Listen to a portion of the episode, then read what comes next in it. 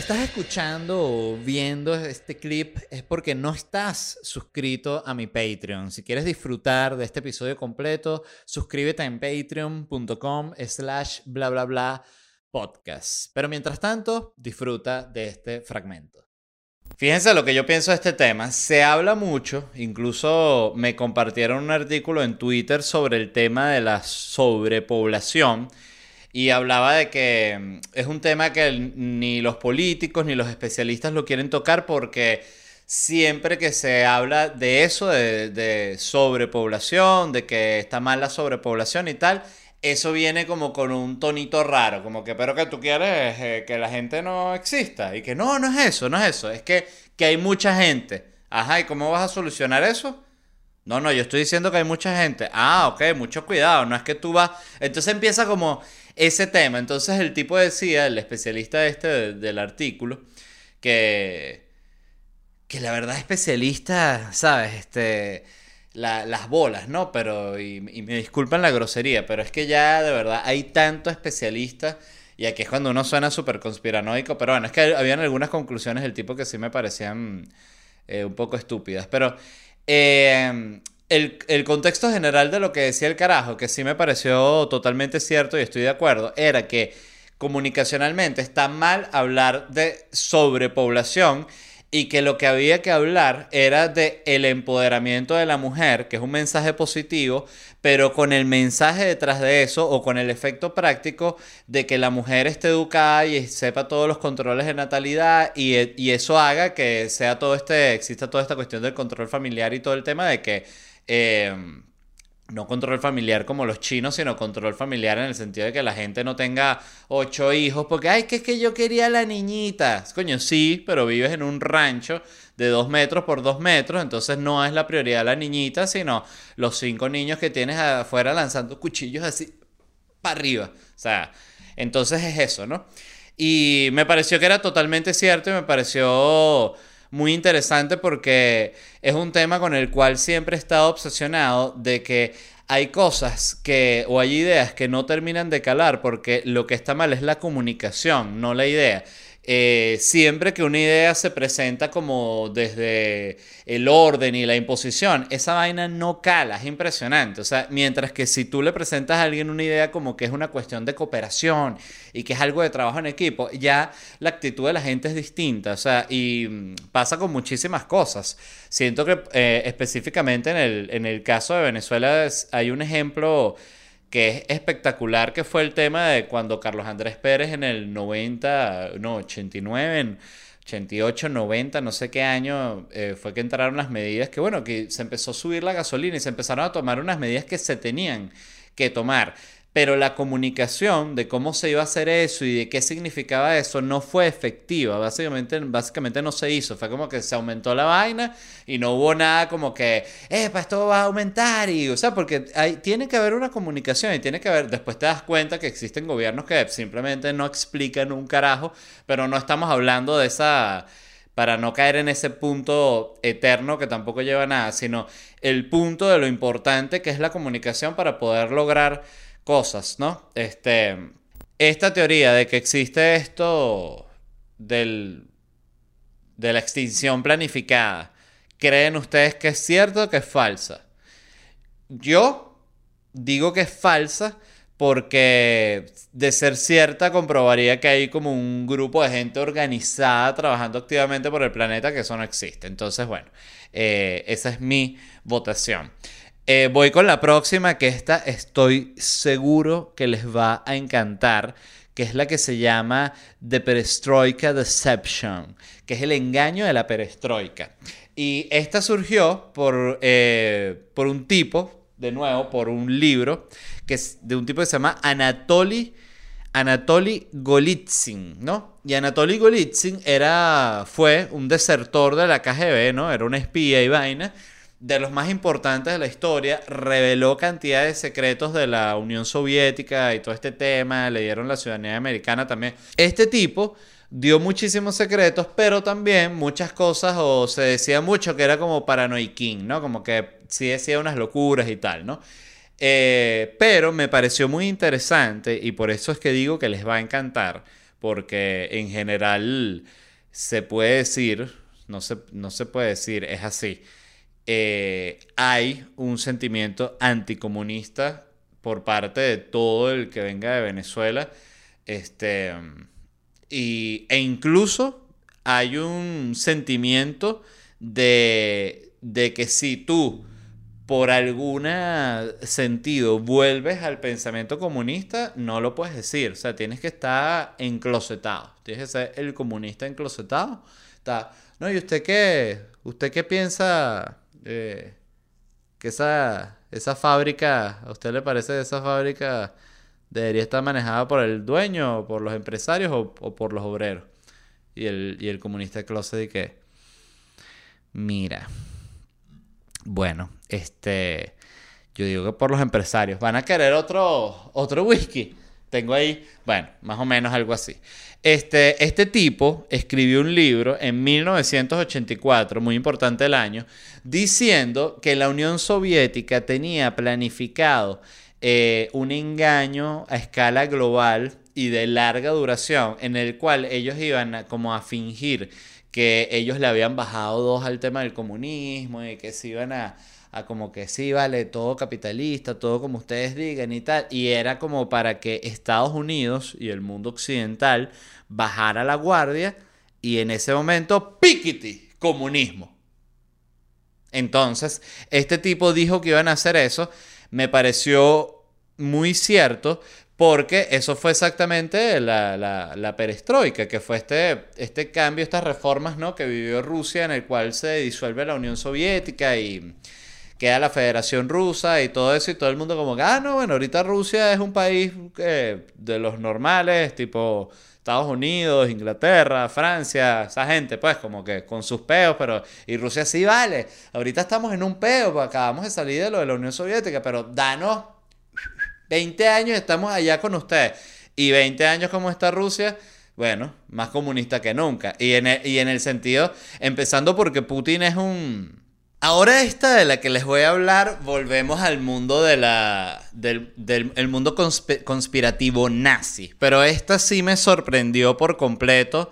No sabía que semejante cosa existía. Y es el nazismo esotérico que esto es básicamente, según entendí, era tan absurdo, les voy a ser honesto. ¿Sabes cuando tú estás leyendo una vaina que es tan loca que ya la lees por encimita así? Mm, sí, sí, ajá, así la estuve leyendo. Eh, pero les he hecho el resumen.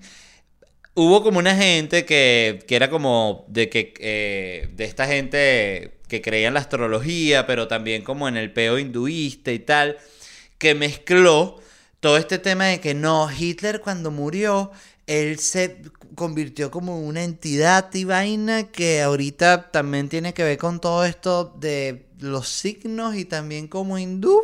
Y todo el mundo dice que me gusta. O sea, entonces básicamente yo lo que saqué era que no, porque ellos también, los, en esos hinduistas usan también la, la esvástica.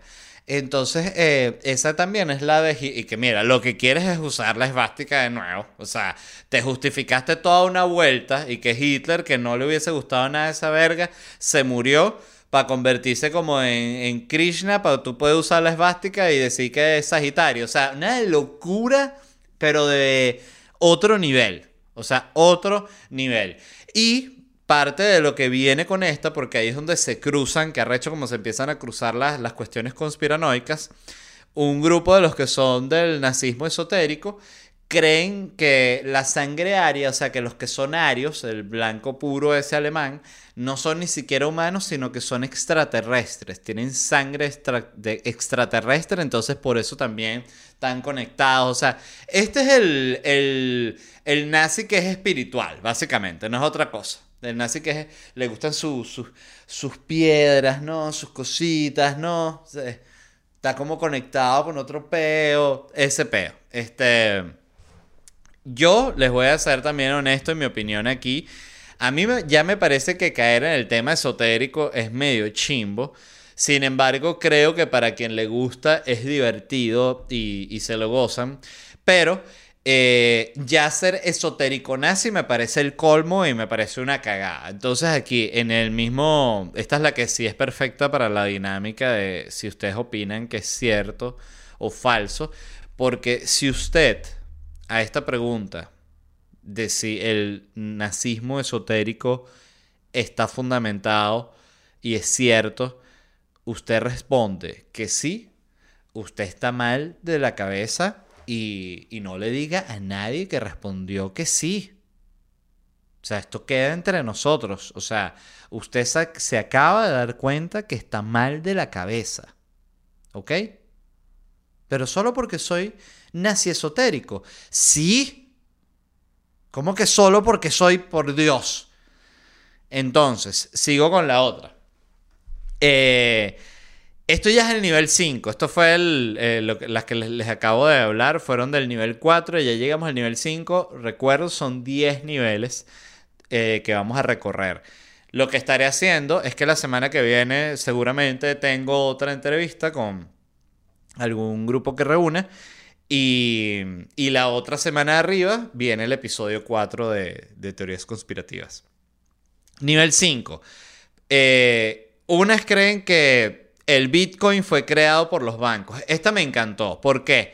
Eh, no sé si están enterados. Yo he visto varios documentales del Bitcoin. De hecho, una de las mejores eh, cosas de comedia que he visto fue algo que sacó de Onion, que era el que hombre murmura explicación de qué es el Bitcoin. Y el tipo era como, sería un tipo que Bitcoin, moneda digital,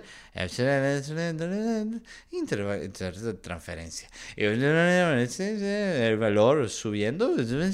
Era como que tal cual como yo entendía los documentales que vi de Bitcoin, que vi todo el documental que arrecho cuando uno no entiende un tema que tú dices, coño, soy bruto en esa mierda, vale, me da rabia. Este, y veo, igual que me pasa cuando veo todo lo que he visto del colisionador de, de hadrones, la vaina esa para encontrar la molécula de Dios y todo ese peo. Coño, he leído artículos, he visto documentales, no entiendo nada y me da tanta impotencia porque digo, claro, no entiendo porque no sé los principios básicos de ese tipo de física que están aplicando ahí, entonces me confunde mi cerebrito. Pero lo loco es que yo me ponga a ver los documentales como para como cachetearme, ¿sabes? Como, como, no sé, como no tener pena y ponerse a ver porno. O no, no sé si es esa la comparación, pero creo que sí fue precisa. Este, bueno, esta teoría conspirativa es de que Bitcoin fue creado por los bancos. A mí me gustó, ¿por qué? Porque yo creo que el Bitcoin me parece un invento increíble y fascinante. Lo que entiendo del Bitcoin, de nuevo.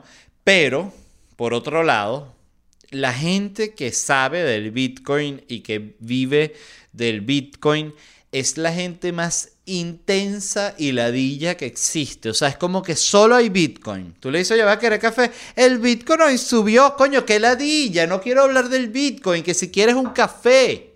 Pregunté. Dígame si no es así, con ustedes, sus amigos y amigas que son este eh, Bitcoin fan, ¿no? no sé cómo se llama, cuál es el término. Son una ladilla. O sea, yo tenía un par de amigos que están con lo del Bitcoin en Twitter y los tuve que silenciar porque es que era Bitcoin, Bitcoin, Bitcoin, Bitcoin, Bitcoin, Bitcoin, Bitcoin, Bitcoin, Bitcoin, Bitcoin, Bitcoin, Bitcoin, Bitcoin, Bitcoin, Bitcoin. Hoy, Bitcoin. Coño, ya basta.